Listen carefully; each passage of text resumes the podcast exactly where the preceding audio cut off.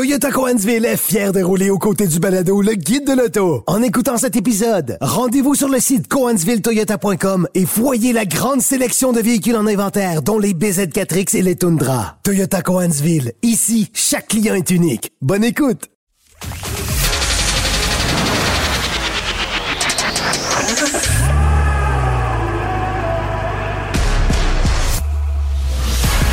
Actualité automobile. Faites le plein. Un parcours bien contrôlé. C'est le guide de l'auto. La référence depuis 1967.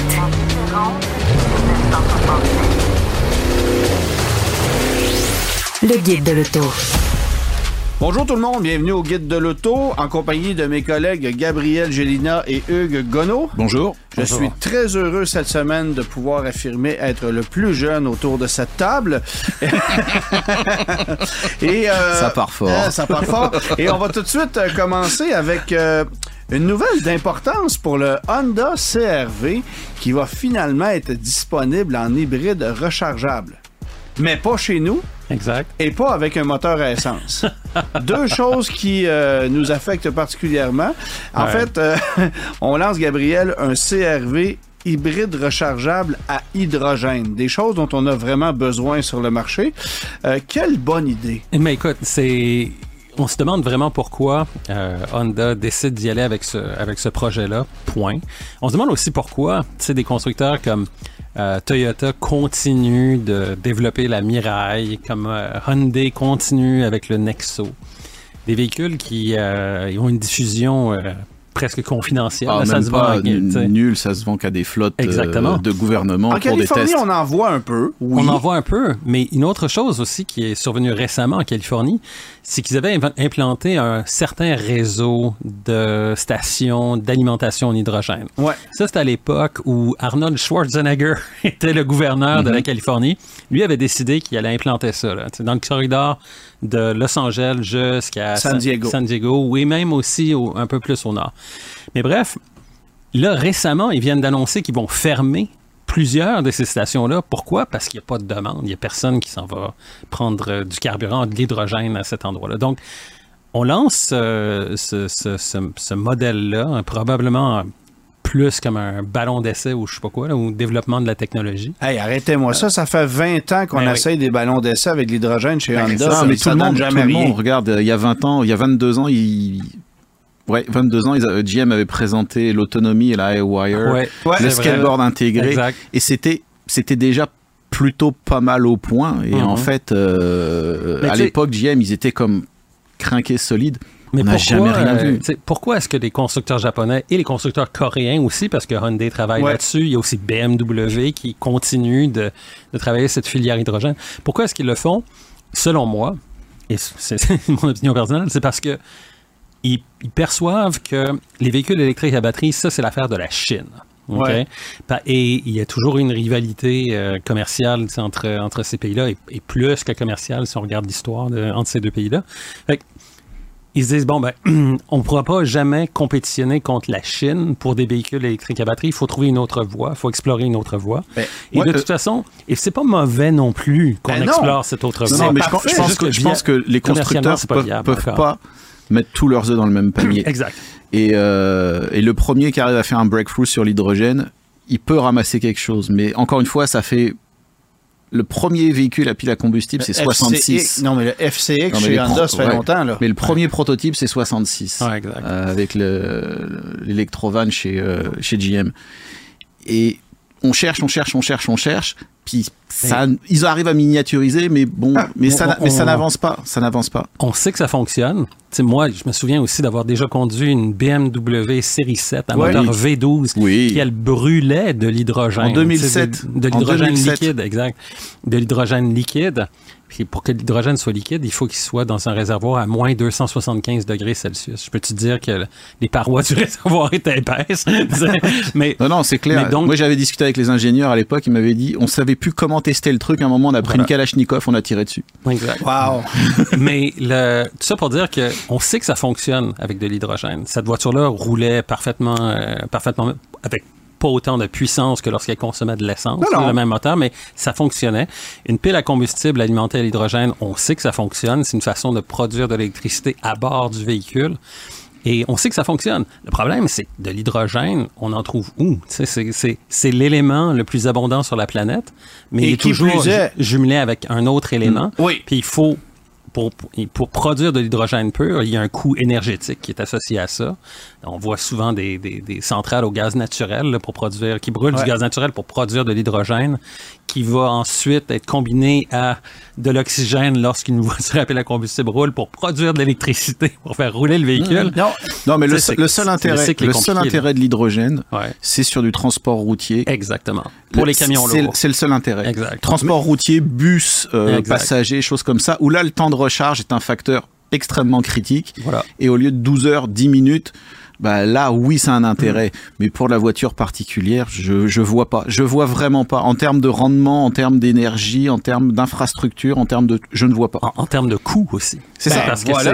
L'infrastructure Combien d'argent est-ce que Hyundai perd sur chaque Nexo? Combien d'argent est-ce que Toyota perd sur chaque Mirai? Oh! Ça- ça doit être, euh, hallucinant. Absolument. Hein? Mais en même temps, moi, j'ai pas de problème à ce que tu développes une technologie puis que tu arrives même, parce que ce CRV-là a ceci de particulier, de pouvoir faire à peu près 45 km en tout électrique avant de tomber en mode Parce hydrogène. qu'ils ont mis une batterie un petit peu plus grosse, Ben, c'est voilà. tout. Voilà. Mais, mais, c'est pas plus compliqué mais que ça. sors ça après avoir lancé un VUS compact hybride rechargeable. Ouais, tu sais, je veux dire, Honda fait ça, mais ils ont rien pour rivaliser un RAV4 Prime, un Outlander PHEV, un Tucson plug-in hybrid ou un Ford Escape hybride rechargeable. Non, mais ils doivent, ils avoir des subventions de la Californie ou de l'État américain pour continuer à développer des trucs comme ça. Oui, parce oui, que mais je veux dire, le, le, le modèle Commercialement parlant, financier, ah ça non, marche il y en a pas. il y en a pas. Fait que tu, tu te demandes vraiment à quoi on pense chez Honda quand tu regardes le réseau actuel, parce qu'on s'entend que le pain et le beurre des constructeurs actuellement, mis à part, bon, les F-150 et Silverado de ce monde,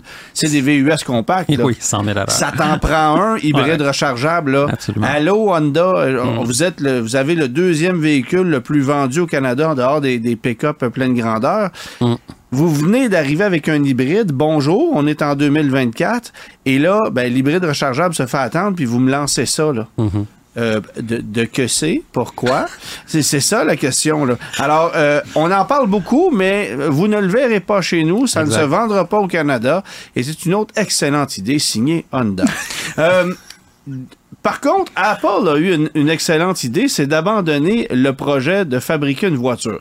Euh, ils, a- ils travaillaient sur ce qu'ils appelaient le Apple Car, qu'on n'aura finalement jamais Oui. vu. Qui, ouais, qui, qui a pris naissance, c'était le Titan Project, Project Titan chez, euh, chez Apple. Ça, c'était le nom de code de ce, de ce projet spécial de développer une voiture de marque Apple. Ouais, on me dit à l'oreille que Nissan ne les a pas poursuivis pour l'utilisation du nom Ouais, parce qu'ils s'en sacraient éperdument. Mais toujours est-il, je pense que du côté d'Apple, ils se sont rendus compte jusqu'à quel point c'était compliqué que d'assembler un véhicule. Mm. C'est- une autre, euh, écrire des de logiciels. du software, mais Exactement, faire des, faire des iPhones, des, des iPads, des, des Elon Musk a, ça, a ça déjà va. dit ça il y a quelques années. Exactement. Si j'avais su que faire des voitures, c'était aussi compliqué. Et voilà. Puis euh, Elon Musk, quand, ils- quand ils sont partis la, la Model 3, il parlait de production hell. Quand, Ouais, quand il s'agit Oh, de, oui. de faire la, la production à grande échelle, à grand volume, ils sont passés dans le tordeur. Là, ils, ont, ils ont vécu des mois d'enfer pour, ouais. euh, pour réussir à maîtriser ça. Absolument. Et puis là, j'ai l'impression que du côté de chez Apple, c'est la même chose. Et d'ailleurs, le, direct, le, la chef, le, le- le chef ou le chef de file de ce projet-là, le- l'employé qui était en- assigné à ça, parti ailleurs, un paquet d'ingénieurs qui sont, qui sont partis ailleurs aussi, c'est sûr.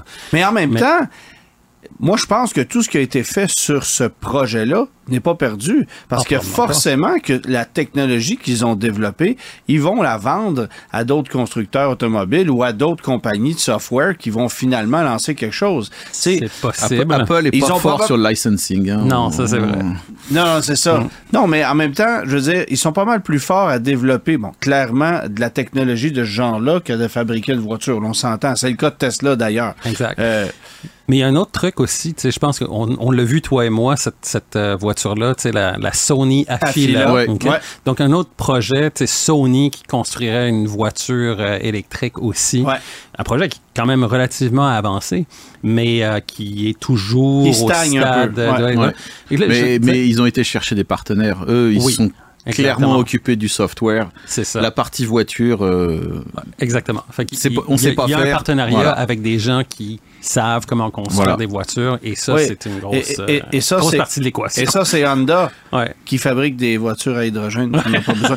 Bon, c'est c'est bien ceux-là. Hein? Exact. Euh, Volkswagen, euh, donc, vers la fin de cette semaine, a dévoilé le ID4 2024.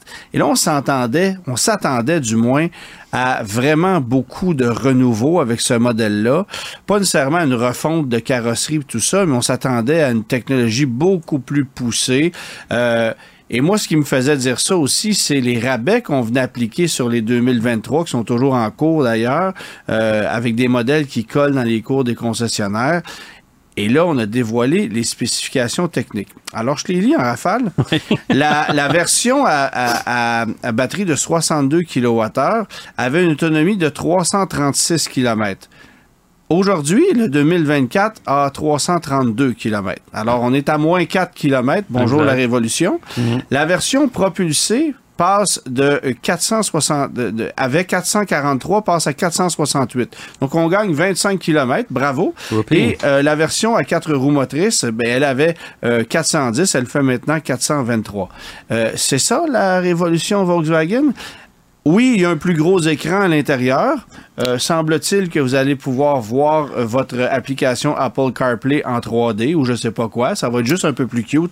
Mais ça y est, la marque est sauvée. mis à part ça, il n'y a pas d'évolution. Et on dit qu'on va lancer une version performance d'un modèle propulsé qui va certainement connaître beaucoup plus de succès aux États-Unis que chez nous, parce que Ouais, chez nous, exact. on n'en veut pas vraiment. Euh, et ils sont tous, ben, ils sont tous admissibles à des crédits, les ID4. Alors les gens ici au Québec se garochent, si tu me permets l'expression- davantage sur les modèles 4 roues motrices. Puis les prix n'ont pas baissé non plus, malgré le fait que là, on en a plein les cours des ID4. Alors, euh, je n'ai aucune idée d'où est la révolution, mais la bonne nouvelle dans tout ça, c'est que Louis-Philippe va nous en parler à son retour la semaine prochaine parce qu'il s'en va le conduire. J'ai l'impression qu'il va revenir ici un peu la queue entre les deux jambes. Ben, écoute, moi, j'ai l'impression que, si des, des changements, euh, clairement, il n'y a, a pas d'amélioration ou très, très peu pour ce qui est de l'autonomie.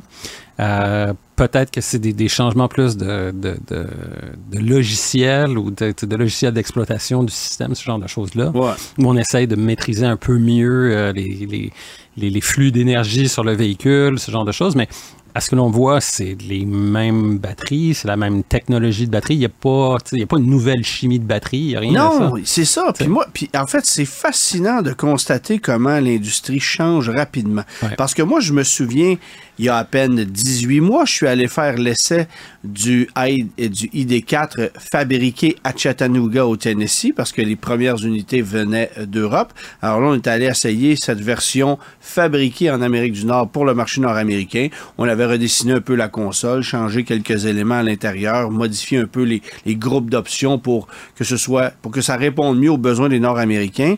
Et tout de suite, on nous avait dit, écoute, on va en fabriquer 5000 par mois. Euh, à l'usine de Chattanooga et on espère être capable d'avoir 6 ou 7% de cette production qui va venir au Canada. Au début, c'était même pas ça parce que là, c'était la nouveauté. Les Américains en voulaient. Bon. Et finalement, ce qui est arrivé, c'est point, point, point, point. À un moment donné, il n'en voulait plus. Et le Canada a finalement hérité d'un paquet de modèles qui, qui, qui arrivaient, qui débarquaient chez les concessionnaires dans un free-for-all épouvantable. Parce que là, tu avais une liste de commandes. Tu sais que Volkswagen, tu ne peux pas acheter directement ou tu ne peux pas commander un ID4 euh, par ton concessionnaire ou avoir un, un traitement de faveur. Il y a une liste qui, qui existe. faut que tu ailles le commander en ligne et même le vendeur va le faire pour toi. Tout le bordel a pris là-dedans, si bien que toi, tu avais commandé un 4 roues motrices bleu avec un ensemble statement. ben, il arrivait rouge avec des roues noires euh, propulsées. C'était le bordel. Puis là, on te proposait quelque chose que tu n'avais pas commandé. Le veux-tu? Non. OK. Ça- Ça a été ça pendant des mois. Et là, ben, ça colle dans les cours des concessionnaires depuis quelques mois. Dès 2023, on est, on est, on est au- à la première semaine de mars 2024. Et les taux sont à 2,9 et ça sort pas encore. Ouais, c'est ça. Wow. Mais, mais ce qui arrive aussi, c'est que, tu sais, je pense qu'ils anticipaient, une- clairement, ils anticipaient une forte demande aux États-Unis qui est jamais venue, tu sais, parce Non. que euh, aux États-Unis, l'adoption des véhicules électriques, c'est un réel problème. Ouais, ouais. À- Mis à part Tesla, mis à part, tu sais, des, des, Ouais, des mais voitures Tesla, haut de c'est gamme un, comme les Tesla, c'est un- statement. C'est-à-dire Oui, que Ouais, mais justement, faut aussi pas oublier que Volkswagen devait faire un statement avec ses véhicules Exact. électriques. Euh, c'est avec eux au départ que euh, quand même tout a été chamboulé du jour au lendemain. Tu sais, en septembre 2015, tout allait bien euh, et du jour au lendemain, la stratégie de tous les constructeurs à travers le monde a été chamboulée à cause du Dieselgate. Ouais. Et eux, ils avaient vraiment besoin de faire un statement et, et, et de dire de toute façon, même si on perd des milliards, on, vient, on, va, on va devoir débourser 30 milliards de dollars à cause du Dieselgate. On n'a pas le choix, on est obligé d'y aller.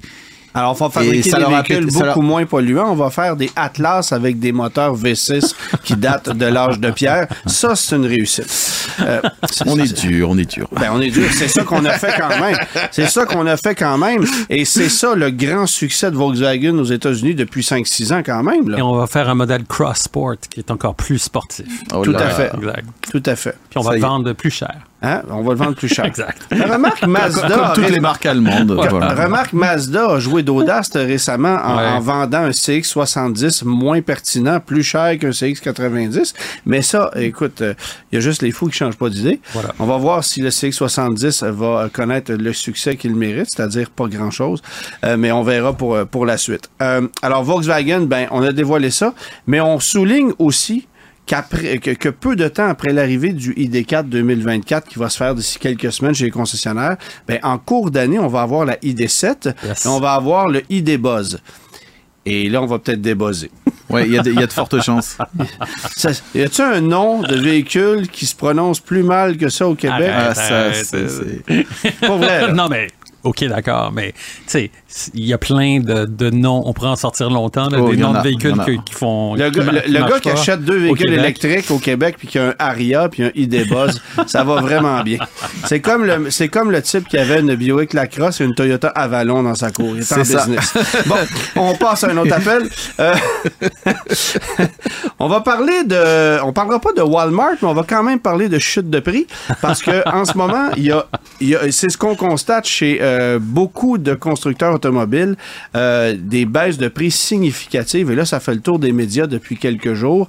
Comment ça se fait qu'on voit les prix des véhicules baisser drastiquement?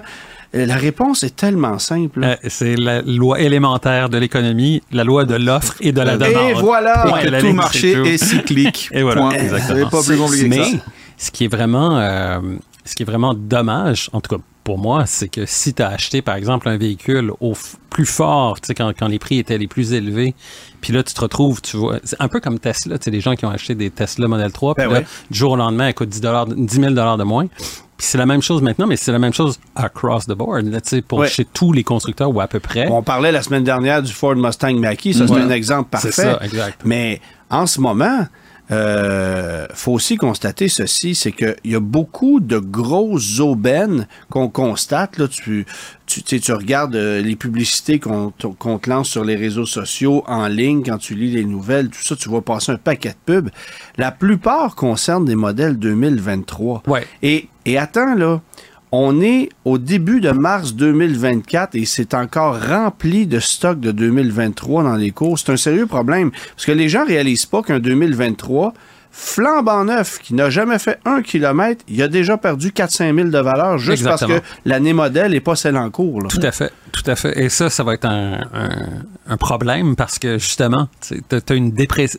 Oui, d'accord, peut-être que le véhicule est plus abordable ou il est moins cher ou ton taux de dis-les financement. plus est- de même. Exactement, mais il est moins cher, ton taux de financement est peut-être moins élevé, sauf que tu as perdu déjà C'est 5 ça. 000 ou 10 000 ou peu importe en dépréciation parce que c'est un 2023 et non Écoutez, pas un madame, on vous 2024. fait sauver 2800 dollars Ah ouais, sur votre CX30 2023 versus le 2024. C'est une Ouais. aubaine à ne pas manquer.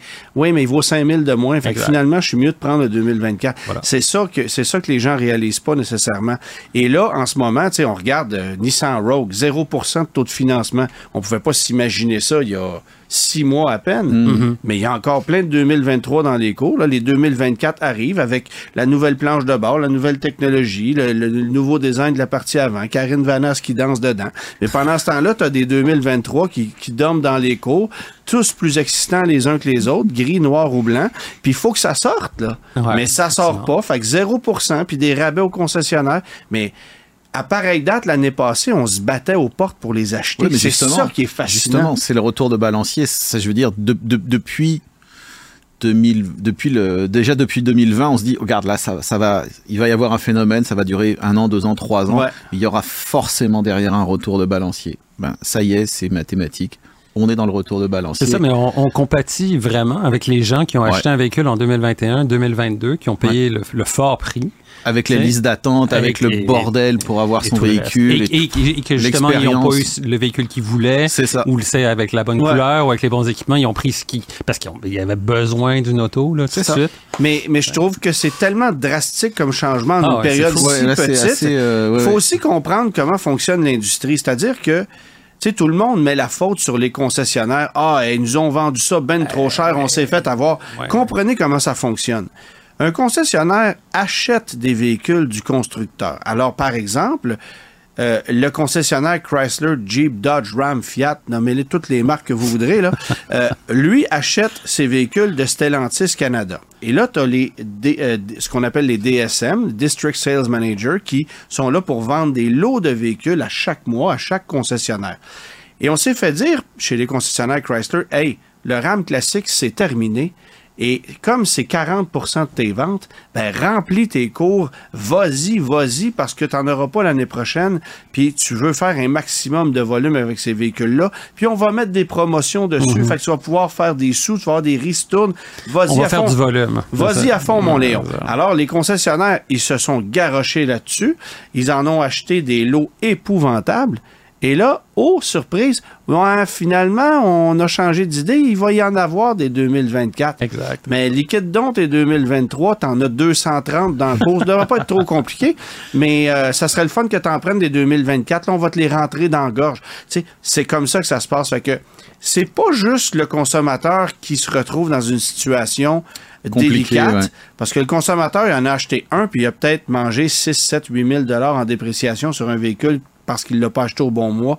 Mais Mm. le concessionnaire, et attends, là, je veux juste, être- je- je veux juste qu'on comprenne bien, là, je les prends pas en pitié, là, loin de là. Mais le Non, mais ça- concessionnaire ça, ça aussi a des de la, enjeux. Ça fait partie de la réalité. Voilà. Tout à fait, absolument. Lui- alors lui aussi a des enjeux financiers et c'est les stratégies des constructeurs automobiles qui sont défaillantes et qui et et il y en a il y en a plusieurs qui ont eu de mauvais jugements là, visiblement. Mais ce qui va se passer aussi, je pense, c'est que là, maintenant, évidemment, il y a plus d'inventaire, il faut les liquider, ces choses-là. Ouais. Et là, ce qui risque de se passer aussi, c'est qu'à un certain moment donné, il y a peut-être une marque qui va se dire, nous, maintenant, on veut augmenter nos parts de marché au Canada. Ouais. Qui vont devenir plus agressives encore. Et là, ça va forcer les autres. C'est exactement à- ça. alors, Et ça, ça, que ça là, fait partie des trucs cycliques aussi. Tu as Exactement. tout à fait raison. Parce que quand il y a une pénurie de, de véhicules, ben, tu vends le fort prix, tout ça. Quand il y en a plus, ben là, comment est-ce que tu t'arranges pour que toi, ta part du gâteau soit plus large ou plus, plus Ouais. grosse? Ben là, il faut que tu trouves des, des astuces, il faut que tu trouves des, des- des mesures incitatives là, pour amener le client chez toi, le- aller piquer des clients chez d'autres marques. tu Ouais, sais. absolument. Et donc, une fois que ça, cette, cette, cette dynamique-là va entrer en, en ligne de compte, Tout le monde va embarquer. voilà. Ça va prendre 5-6 mois maximum. Tout le monde va mais- embarquer. et- Et, c'est arrivé plusieurs fois comme ça avant, au lendemain du septembre 2001. Tout le monde a Exact. dit qu'est-ce qui se passe? Ouais. Poum, on commence. euh, Je pense que c'était GM qui avait dé- Ouais. démarré le premier, Ouais. qui avait mis les, les gros rabais sur le capot. Tout le monde avait embarqué dans, dans la semaine qui suivait. Exact. Et puis euh, 2002-2003, là, il y avait il y avait des affaires fantastiques. C'est ce fascinant, tu te dis, les concessionnaires vont apprendre de leurs erreurs, vont, l- quand la pandémie est arrivée, et que là, on s'est rendu compte qu'on n'avait plus de stock, on n'avait plus à supporter de stock financièrement parlant. C'est un, c'est un game changer pour les concessionnaires. On vend au plein prix.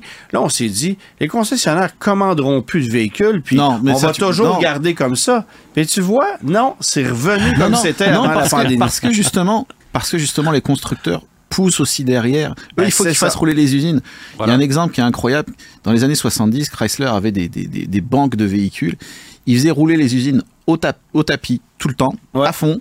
Et puis à la fin du mois, il mettait les vendeurs sur le téléphone et il pressurait les concessionnaires comme des sauvages pour récupérer des voitures dont ils ne voulaient pas. Ouais. Et, et, et c'est- et c'était un système complètement tordu. Tout le monde perdait de l'argent. Demande-toi pourquoi Chrysler a failli disparaître à cette époque-là. Ben, on se souvient des images qu'on a je- vues. Je, je me suis, tu, tu te souviens peut-être pas de ce, ce- ce type-là, Jules Lacasse, Ben qui, oui, je était, m'en souviens très qui bien. était directeur de la zone ici. Il me racontait des histoires il dit, dans le temps de la Grande Furie. Ouais. OK?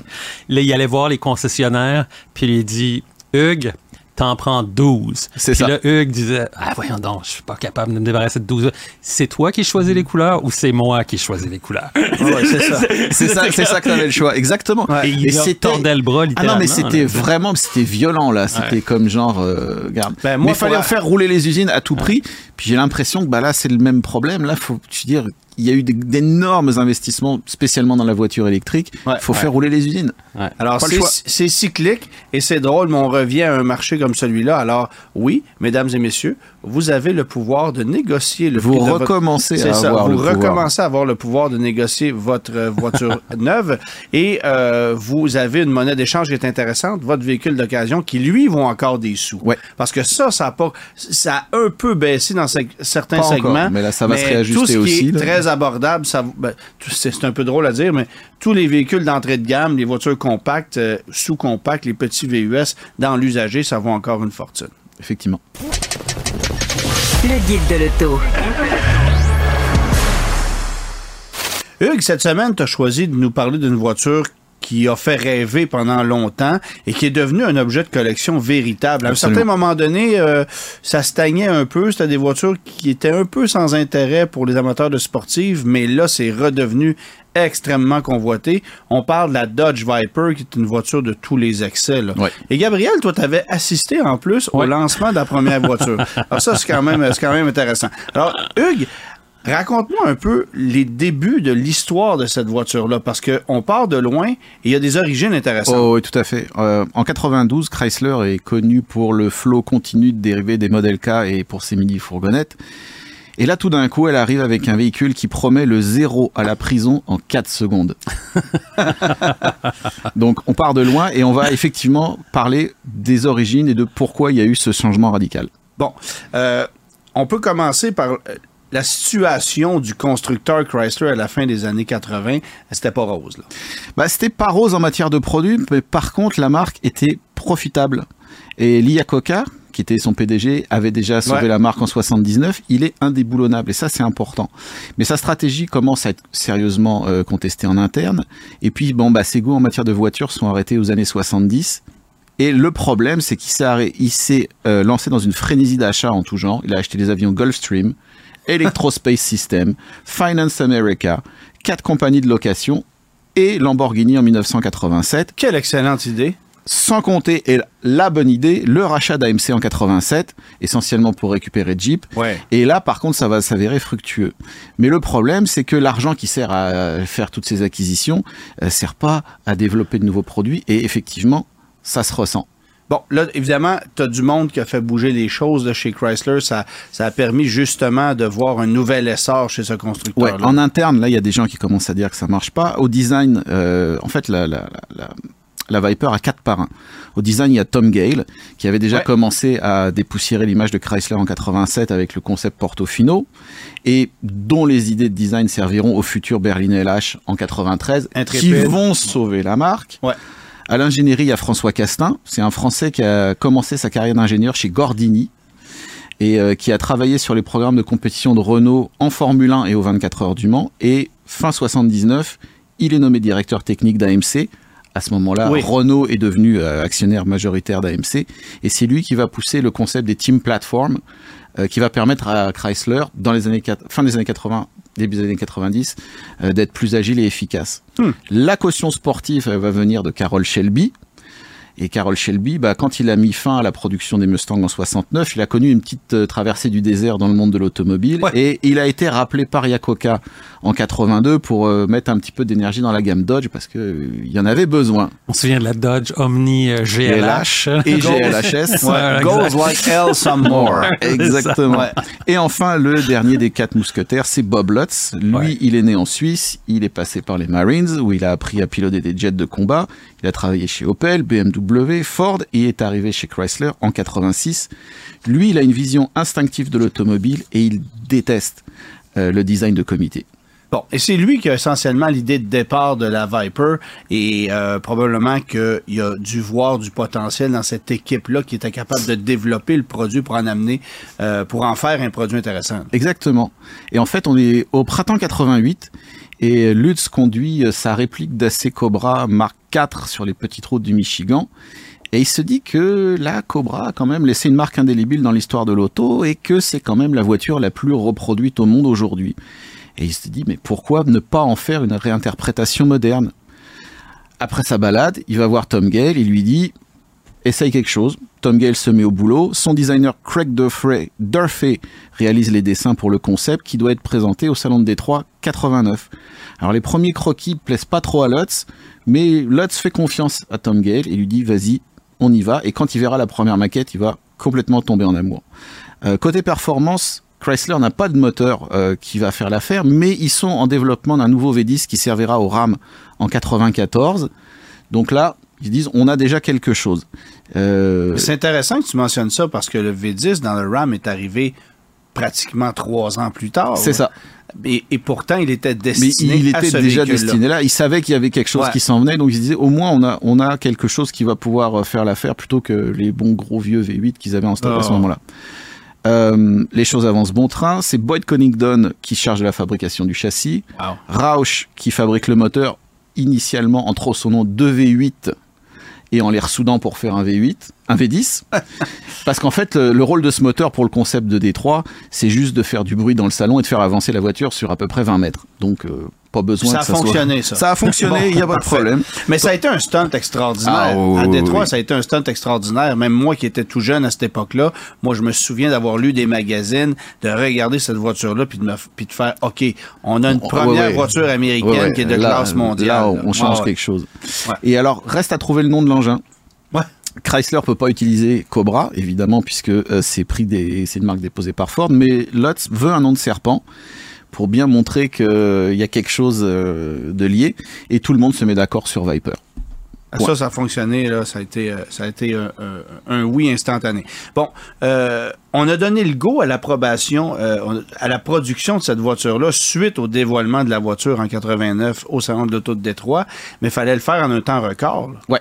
Et en fait, parce que justement, ça a été une réaction dingue au salon de Détroit, que Chrysler a décidé de s'y mettre. À ce moment-là, ils ont reçu des lettres de demande, ils ont reçu des chèques. Il y a même des gens qui ont envoyé de l'argent liquide suite au dévoilement. Donc là, deux, trois mois après, en mars 89, Lutz dit OK, on y va, on, démarre le développement. Euh, et lui, il voit pas juste une voiture à l'eau, et bien sûr, ça va être une voiture à l'eau, mais il voit aussi une possibilité de booster le, moral en interne et aussi de commencer à développer des projets en team platform parce que c'était, ils étaient dans cette transition-là. Ils se sont dit, c'est le type de véhicule petite série qui va nous permettre de développer de nouvelles méthodes euh, d'ingénierie.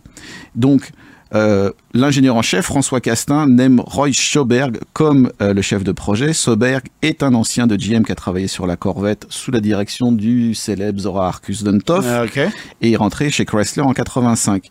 Alors, fait marrant, Schoberg ne demande que des volontaires pour travailler sur la Viper. Et ce qui va se passer, c'est qu'ils vont avoir beaucoup plus de volontaires pour travailler sur le projet qu'ils n'en avaient besoin. Tout le monde voulait euh, travailler sur ce véhicule-là. Il était tanné de travailler sur des Arias et des Reliants. C'est peut-être ça. Et des minivans. c'est ça. Bon, Euh, L'équipe est installée dans un ancien centre d'ingénierie d'AMC ouais. et le local est baptisé le Snake Pit. Wow. Et comme tout le monde est sous le même toit, bah, au lieu de faire des meetings interminables, euh, Schoberg, à un moment, quand lui il a un problème, il sonne une cloche, tout le monde s'arrête, on va régler le, le problème tous ensemble. Et puis voilà. La consigne, c'est de livrer un véhicule pour Salon de Détroit 92. C'est dans 33 mois. Faire un Wow. nouveau développement en 33 mois, c'est pas rien. Surtout à cette époque-là. Aujourd'hui, on peut accélérer le processus et encore. Mais à Et cette époque-là. euh, Mais Chrysler a été bon là-dedans. Je me souviens que le développement de la Néon s'était fait très vite. Team Peut-être un Platform. peu trop d'ailleurs. Team Platform, justement, c'était Ah ça le. c'était exactement ça. Bon, évidemment, c'est Carole Shelby qui est rentrée en ligne de compte là-dedans puis qui a, qui a fait en sorte que ça se puisse aussi. Voilà. Carol Shelby, eh ben, son rôle, c'est de charmer l'Iacoca, qui est le PDG de Chrysler, parce que Iacocca n'est pas chaud pour euh, acheter. Lui, pour acheter des compagnies d'avions, il n'y a pas de problème. Développer la Viper, c'est pas son truc, parce que c'est pas lui qui a eu l'idée. Ouais, ouais, ouais. Et euh, ça. Oui, parce que lui- dans les constructeurs automobiles américains, il faut savoir qu'il n'y a aucun négo de chez Non. personne. Non, non, Ça, ça existe absolument pas. pas. On pourrait faire une émission juste là-dessus. Ouais, exactement. Ouais. Plusieurs, plusieurs Ouais, émissions. c'est ça. Et donc, il faut attendre mai 90 euh, pour que Yakoka finalement approuve le projet grâce à Shelby qui lui dit bon, euh, il faut y aller. Et en fait, petite anecdote, Shelby lui voulait un véhicule un peu plus petit avec un moteur V8. Et Tom Gale, pour, euh, disons, le satisfaire, réalisera un concept à échelle réduite, 9 dixièmes, avec un V8, des lignes un petit peu simplifiées qui s'appellera Pacifica, mais effectivement, à la fin, la, Pacifica disparaîtra et c'est Lotz qui aura le dernier mot. On a quand même gardé le nom dans le catalogue, mais ça n'a pas servi à ça. Bon, évidemment, euh, pour que la Viper soit une voiture performante, ben, ça prenait des éléments euh, in- intéressants. Et on est allé euh, faire affaire avec des entreprises externes pour pouvoir faire en sorte que ça puisse se faire. là. et que ça puisse se faire vite parce que justement, on le rappelle, ils ont que 33 mois. Donc pour euh, le moteur, bah, c'est Lamborghini qui met à contribution pour réaliser une version V10 en aluminium. Euh, le passage à l'aluminium va permettre de gagner environ 70 kg. Et en même temps, bah, les Italiens en profiteront pour optimiser le refroidissement, le vilebrequin et le système d'injection afin que ça marche mieux. Pour la boîte de vitesse, Chrysler pense utiliser initialement une boîte 5 qu'ils avaient en interne qui allait être utilisée avec le V10 en 94. Puis finalement, ils se tournent vers, vers Getrag Ouais. pour aller chercher une boîte 6. Mais Getrag demande plusieurs millions d'avance. Et sur un petit projet comme ça, ça peut pas marcher. Donc finalement, euh, Chrysler va chercher une Borg Wagner T56 développée pour GM. Par contre, le développement du châssis tubulaire se fait en interne et la carrosserie est réalisée en RTM, Resin Transfer Molding, une nouvelle technologie chez Chrysler qui posera son lot de problèmes spécialement au début. Bon, évidemment que cette voiture-là a été euh, finalement lancée à la date prévue. Et là, ça a été euh, vraiment euh, un essor extraordinaire. Gabriel, je je suis curieux de t'entendre d'ailleurs sur le lancement de cette voiture-là. Tu as participé à ça? C'était euh, assez surréaliste parce que tu te promenais en Californie avec, euh, avec cette auto-là et partout où tu allais, là, mais, tu sais, mais vraiment partout, les regards, là, tout le monde regardait cette voiture, les gens arrêtaient poser des questions. Ils savaient c'était quoi, là, mais ils voulaient Ouais. savoir, ils voulaient regarder à l'intérieur. Tout, c'était Ah, hallucinant. Puis évidemment, nous, le, le- le danger pour nous, c'était quand tu sortais de l'auto, de pas te brûler les mollets sur les, les, les tuyaux d'échappement, parce que les tuyaux d'échappement, les, les tubuleurs d'échappement étaient à l'extérieur du véhicule. Une signature des- de la Cobra, là, Ouais, essentiellement. Près des bas de caisse, tout ça. Ouais. Puis je me souviens, là, ce moteur, le couple qu'il y avait là-dedans, c'était hallucinant. là. Il fallait faire, il fallait faire très attention avec l'accélérateur. Mais surtout aussi, c'est qu'en sixième vitesse, tu, tu, roulais euh, à vitesse de croisière sur l'autoroute, puis le moteur, il Tourner à tourne 1000 tours. Même pas. Ouais, c'est ouais. quasiment en bas de 1000 tours. C'était comme, c'était comme une locomotive qui avançait tu sais, comme ça. Ouais, ouais, ouais. Mais c'était, euh, non, c'était vraiment, euh, c'était vraiment tout un filet. Puis comment, puis comment s'en est pris, Hugues, pour la commercialisation de cette voiture-là? Parce que là, évidemment, euh, les gens devaient tirer la couverte chacun de leur côté pour avoir des unités. Là, ça n'a pas été fabriqué en super grande Non. série. Là. Au début, la production, elle tourne à 3 autos par jour. C'est rien. Pas beaucoup. La voiture est vendue 50 000 US, ce qui est Pas si cher, C'est pas ouais. très cher, mais bon, faut dire que pour ce prix-là, il n'y a pas d'ABS, il n'y a pas de coussin gonflable, il n'y a pas de clim, il n'y a pas de boîte d'automatique, il n'y a même pas de poignée de porte, et il n'y a même pas de vitre. Non. Les voitures sont vendues 50 000, mais la demande, comme tu le disais, est tellement forte qu'il y a certains concessionnaires qui vont les vendre jusqu'à 200 000 dollars. Exact. À l'époque. À l'époque. Et ce qui est très marrant, c'est que c'est souvent les mêmes concessionnaires qui avaient dit à Yakoka, faut arrêter ce projet-là, faut mettre votre argent sur le RAM, nous on n'en veut pas de ces Vipers-là, ça marchera pas.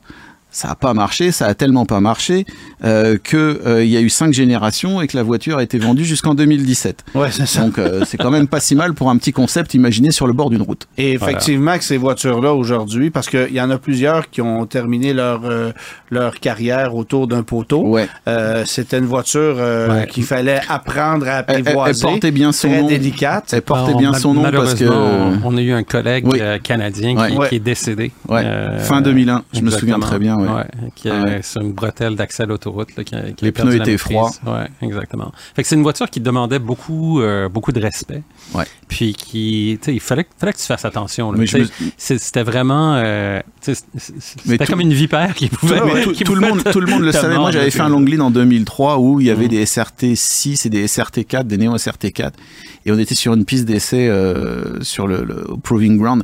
Et les SRT 6 et les SRT 4, là, tout le monde lâchait l'embrayage à 4000 tours, ça Ouais. spinait, les pneus chauffaient. Ah et puis, euh, quand tu montais dans la Viper, tout le monde était comme...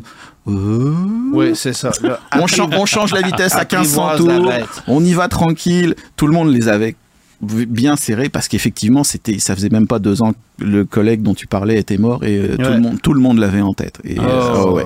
c'est ça. Moi, je C'est me la souviens- voiture qui rend humble. Je me souviens d'un tour de piste à Tremblant que j'ai fait en tant que passager dans une Viper. C'est Claude Bourbonnais Oui. qui conduisait cette voiture-là sur la pluie et était capable d'avoir une maîtrise incroyable malgré le fait qu'il n'y avait aucune traction Non. et beaucoup trop de couple.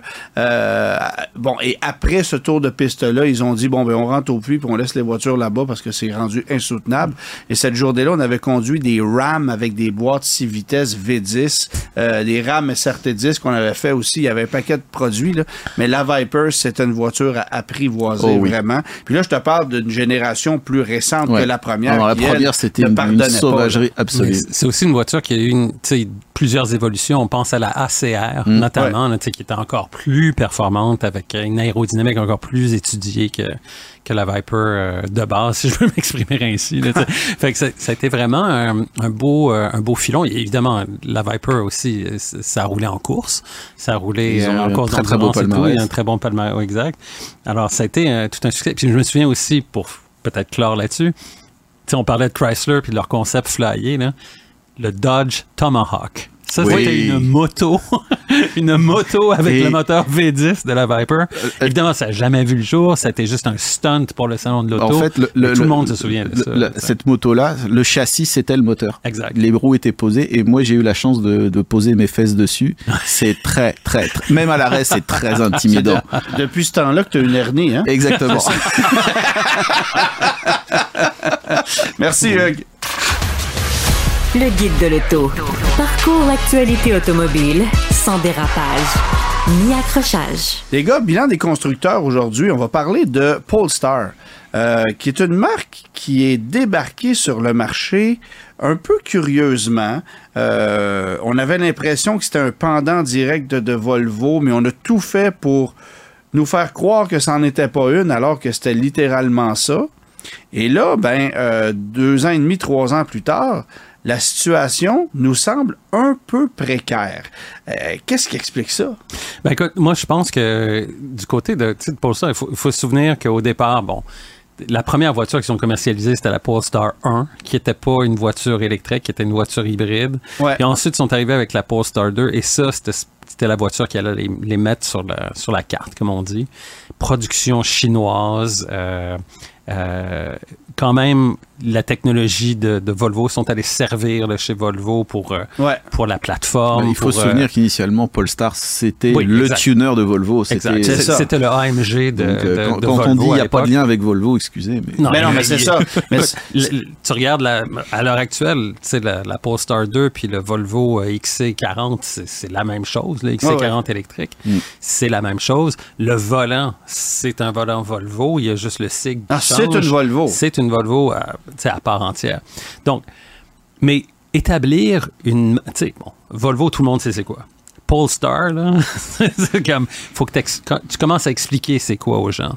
Puis je me souviens d'une fois, j'en, j'en avais une à l'essai, puis mon voisin me dit c'est quoi ça, Polestar, tu sais. Puis, euh, je- j'explique Volvo, ça. Ouais. Mais tu sais, déjà, là, pour le commun des mortels, c'est, c'est comme, ça sort de où, c'est quoi. Mais pourquoi ils appellent pas ça une Volvo? C'est ça. Fait qu'il y a ça. Et puis, euh, écoute, la, c'est pas une mauvaise voiture. Tu sais, elle a gagné des prix et tout Ouais. et tout.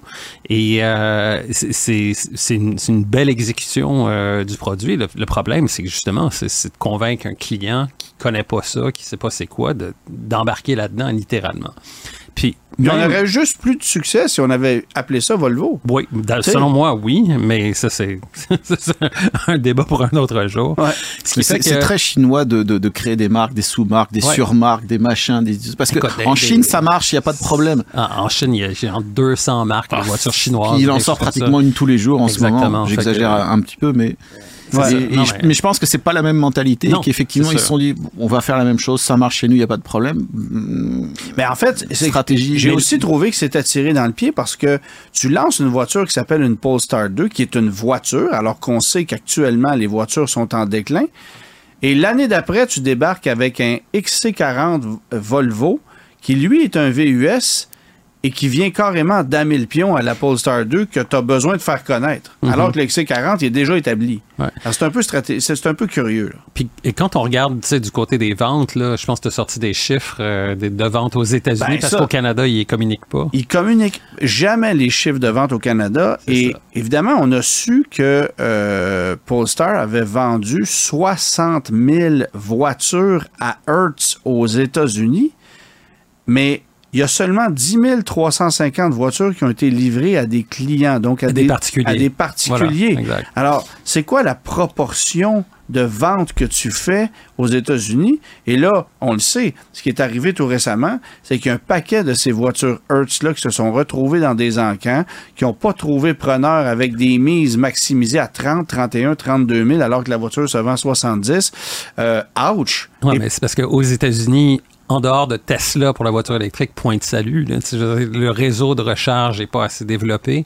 Puis si toi, tu t'en vas en vacances avec ta famille, est-ce que tu veux louer une voiture électrique à Denver tu sais, pour aller euh, rouler dans les rocheuses quand tu sais pas où est-ce que tu vas la recharger? C'est clair que tu veux pas louer ça. Tu Non. veux louer autre chose. Tu veux louer un VUS à essence, whatever.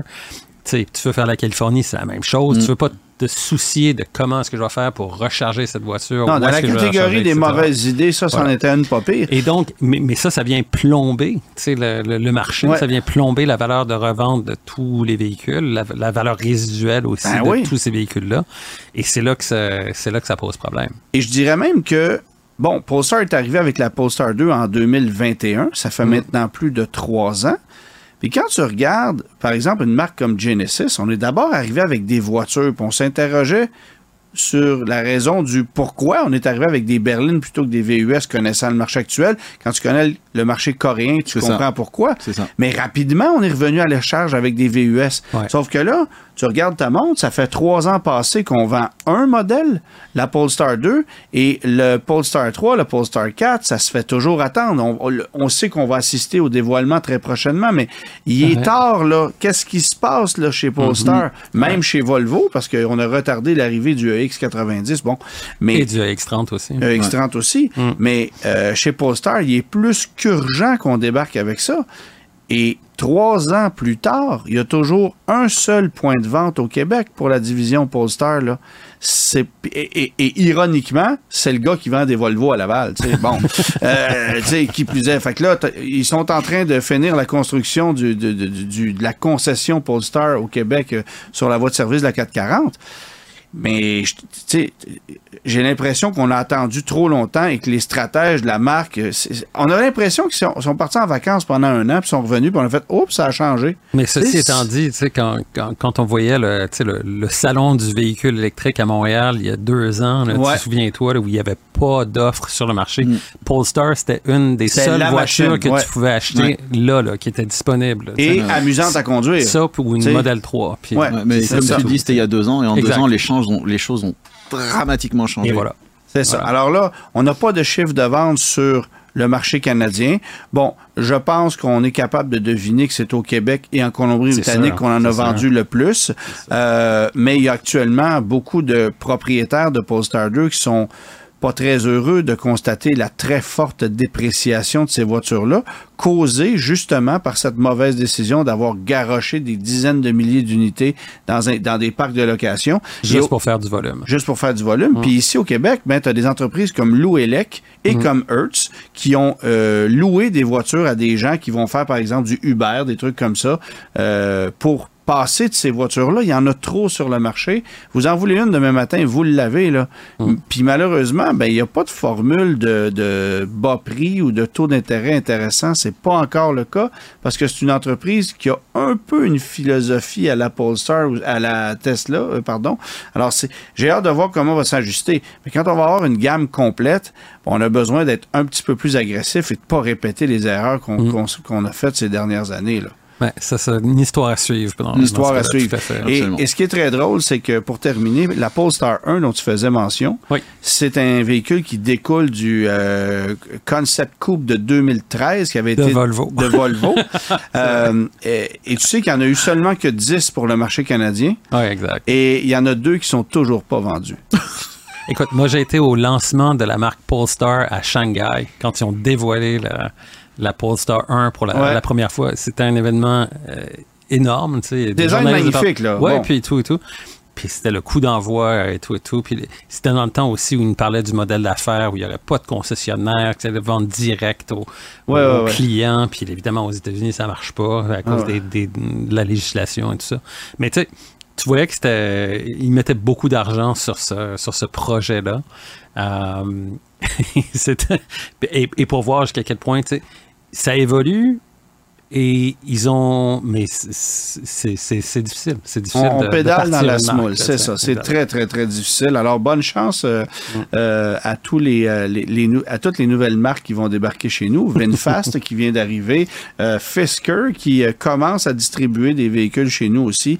Très hâte de voir l'évolution de tout ça. On parlait de Polestar et de sa forte dépréciation. T'es allé, Gabriel, conduire une voiture qui, elle aussi, a une pas pire dépréciation, mais qui est un petit peu plus amusante à conduire. La McLaren 750S que tu payes 400 000 et qui vaut 200 deux ans après. Ouais, quoi, quoi que ça, de ce côté-là, je pense qu'ils ils ont, ils ont corrigé le tir un petit peu. Ben, ils ont dit ça il y a deux ans. Ouais. Ouais. c'est- on on s'en reparlera effectivement dans deux ans, tout ça. à fait, t'as raison. Mais écoute, c'est une. Euh, t'as conduit la 720S, j'ai conduit la 720S. Là, avec la 750S, t'es une coche au-dessus. Ben, c'est T'as une 30 coche chevaux de plus, 30 kilos de moins. Exactement, là. à peu près. Et mais surtout, c'est une voiture tu la regardes là, puis tu, c'est un peu le jeu des sept erreurs, là, Mm. tu sais, à savoir est-ce qu'elle est vraiment différente de la 720S. Ouais. 30% des composants qui sont euh, qui sont nouveaux sur cette voiture-là, ils ont beaucoup travaillé l'aérodynamique. Ils ont surtout beaucoup travaillé le, le, le poids. Ils ont des Ouais. nouvelles jantes, ils ont sauvé 18 kilos. Le combiné d'instruments, ils ont sauvé 1,8 kilos. Le, le vitrage de la voiture est plus mince, ils ont sauvé 1,6 kilos. Cette voiture-là, là, en ordre de marche, c'est 1389 kilos. C'est moins lourd qu'une Volkswagen GTI. Ouais, ouais, ouais. Puis c'est à 740 chevaux. Ouais. C'est ça. C'est c'est hallucinant. là. Le rapport poids-puissance dans, dans ce, dans ce créneau-là est, est- est imbattable. C'est c'est- plus puissant c'est- et moins lourd. Ce rapport-là est meilleur que sur une Ferrari, par exemple. Et puis, c'est vraiment une... euh, bon, évidemment, V8 euh, biturbo de, de 4 litres, ça, ça change pas. Euh, euh, structure monocoque, ça, ça change pas non plus. Mais tout, tu sais, c'est- du fine-tuning qu'ils ont fait, là, du, ouais. du tweaking, là, comme on dit en anglais. Et ça donne une voiture qui est surtout, un nouvel échappement surtout, qui est beaucoup plus sonore. C'est avant le, le 700 Ah, mais le son de ces voitures-là, c'est quand même. Maintenant, L'expérience de conduite est quelque chose. Ah, ça, c'est- vraiment, vraiment magnifique. Mais euh, le, le gros problème chez McLaren, ça demeure la fiabilité et euh, la, la, la, la dépréciation. Ouais. Il y a beaucoup de propriétaires de McLaren à qui j'ai pu parler qui m'ont dit écoute, c'est un beau jouet, mais euh, une fois sur deux, quand je vais en profiter, euh, non, ça arrive pas. Tu sais, Puis- ça marche faire, pas. Faire, là. faire l'entretien de ces machins-là. là, Ben oui, mais Ouais, ça, ben c'est comme n'importe quelle voiture exotique. Ouais, là. ouais. Non, quand, on- quand est rendu coup, dans ce- compliqué. quand on est rendu dans, dans, dans ce lot-là, mais tu sais, prix de base pour le coupé 363 700 dollars. Le cabriolet, parce qu'il y a une version cabriolet Ouais. évidemment, c'est 392 700 dollars. Là-dessus, il y a aussi une liste d'options longues comme, le, comme le bras, des sièges en carbone, des, des freins en carbone, des, des pneus Trofeo Air qui sont presque des slicks. Alors, juste pour vous donner une idée, la taxe de luxe représente Ah, oui. une Outback loadée au bouchon. c'est à peu près ça. là. Mais ce que je te dirais, et c'est ça peut-être la particularité des McLaren par rapport à des Lamborghini puis des Ferrari, parce que j'en ai conduit aussi de ces voitures-là, c'est que c'est probablement la voiture exotique qui est la plus confortable au quotidien Ouais. pour nous, pour nos routes. À Qui ne donne pas leur- l'impression d'être capricieuse. Exact. Mais Ouais. surtout, c'est leur, leur fameux euh, système de suspension là, de Proactive Chassis Control Mm. de troisième génération maintenant avec des algorithmes plus performants. Mais les amortisseurs sont liés entre eux. Donc, tu n'as pas des barres rou- anti-roulis euh, conventionnelles sur ce véhicule-là. Ça te permet un meilleur débattement de, de suspension. Puis en mode confort, c'est surprenant. Ouais. OK, évidemment, c'est pas une Rolls-Royce, c'est pas... euh, non. quand ça reste une voiture exotique, mais c'est envisageable de conduire ça sur nos routes au Québec, plus que tu te fais moins brasser, mettons. Tu sais, quand tu es en mode confort, là, Ouais. tu te fais moins brasser là-dedans que dans une Lamborghini ou une Ferrari. Et pour Mais avoir en même temps- conduit ça, ces voitures-là, sur les routes du Québec, euh, et avoir euh, parfois frappé des nids de poules, comme ça arrive, le coup que ça donne dans le châssis, c'est là que tu réalises à quel point c'est solide. Ah, c'est, des voitures. Ça structure, craque pas, c'est structure incroyable. monocoque en fibre de carbone, il n'y a rien de mieux que ça. Ouais, ouais. C'est, rigide, c'est... Oui, c'est puis c'est pas toi qui manges le Non, coup. c'est qu'on a réussi à développer une structure qui, qui, qui, qui donne l'impression d'amortir le choc à ta place, mais en étant d'une étanchéité, d'une solidité Mm. incroyable. Ça, Ouais. c'est c'est génial. Il y a, d'autres éléments aussi. La visibilité sur ces voitures-là, vers l'avant ou sur les côtés, c'est génial. Tu sais, C'est vraiment bien fait. Mais c'est surtout ça. C'est c'est la dualité de la voiture. Tu peux conduire ça. C'est une sportive de performance qui peut être vraiment furieuse sur la piste, Mhm. mais en même temps qui se conduit comme une Honda Civic dans la circulation. C'est Ouais, aussi ouais, simple que ça. C'est pas, c'est pas quelque chose de compliqué. Euh, tu mets ça en mode automatique et tout. Mais c'est suspension en mode confort, la motorisation en mode confort, puis tu t'en vas là comme ça, là, puis c'est... Juste que pour l'entretien des freins, j'irai pas chez Honda. Perso, là, je te dis ça comme ça, là, mais sinon... euh, euh, combien t'as dit que ça coûtait, cette voiture-là? Mon Dieu, 363 700 dollars. T'as combien Pour le de. Mirage pour ce prix-là? Exactement. 392 700. Et une chose aussi qui est importante, c'est que la voiture, euh, la production commence et vient de commencer. Ouais. Les premières livraisons se font maintenant. Mais le carnet de commandes affiche complet jusqu'au printemps 2025. OK? Et là, il en reste là, pour le marché de l'Amérique du Nord à peu près 900 à vendre d'ici à la fin du cycle de vie du modèle qui va être dans à peu près deux ans et demi. Fait qu'il y en reste juste 900. Permets-moi d'être Voilà. un petit peu sceptique sur ça, parce que Ah! ils disent ça, puis ils, avaient dit la même chose concernant la Artura, mais, ouais, mais si la tu... Artura, c'est autre chose. là. Tu Oui. parles de l'hybride et tout, et Oui. tout. Tandis que celle-là, ouais, c'est- mais, mais tu te présentes chez un concessionnaire McLaren demain matin et t'en veux une, tu vas en avoir une. Ah oui, non, c'est pas comme, c'est pas Mais comme ça, je te dis, il en reste, il en reste 900. Tu sais, il y en a, Ouais, ouais. tu sais, Allez la commander si vous voulez. il y a des belles couleurs. Tokyo Cyan, j'ai trouvé ça très beau. C'est plus facile, c'est plus facile d'obtenir ça que d'obtenir la Porsche 911 Dakar qu'on a conduit Exact. toi et moi cette semaine. Exact. Euh, ça, c'est, euh, c'est le carnet à fiche complet, puis tu vois, il y a de la surenchère pratiquement au double Mm. du prix de sa valeur. Ça sera pas le cas avec une McLaren, malheureusement. On n'est pas rendu là. Mais des machines de sensation extraordinaires. Ouais. Merci les gars pour, euh, pour euh, votre présence cette semaine. On se retrouve la semaine prochaine et Louis-Philippe devrait nous parler euh, du révolutionnaire Volkswagen ID4 2024 complètement repensé. Bonne semaine à tous. Salut. Tous les épisodes du Guide de l'auto sont disponibles en podcast sur l'application et le site cube.ca.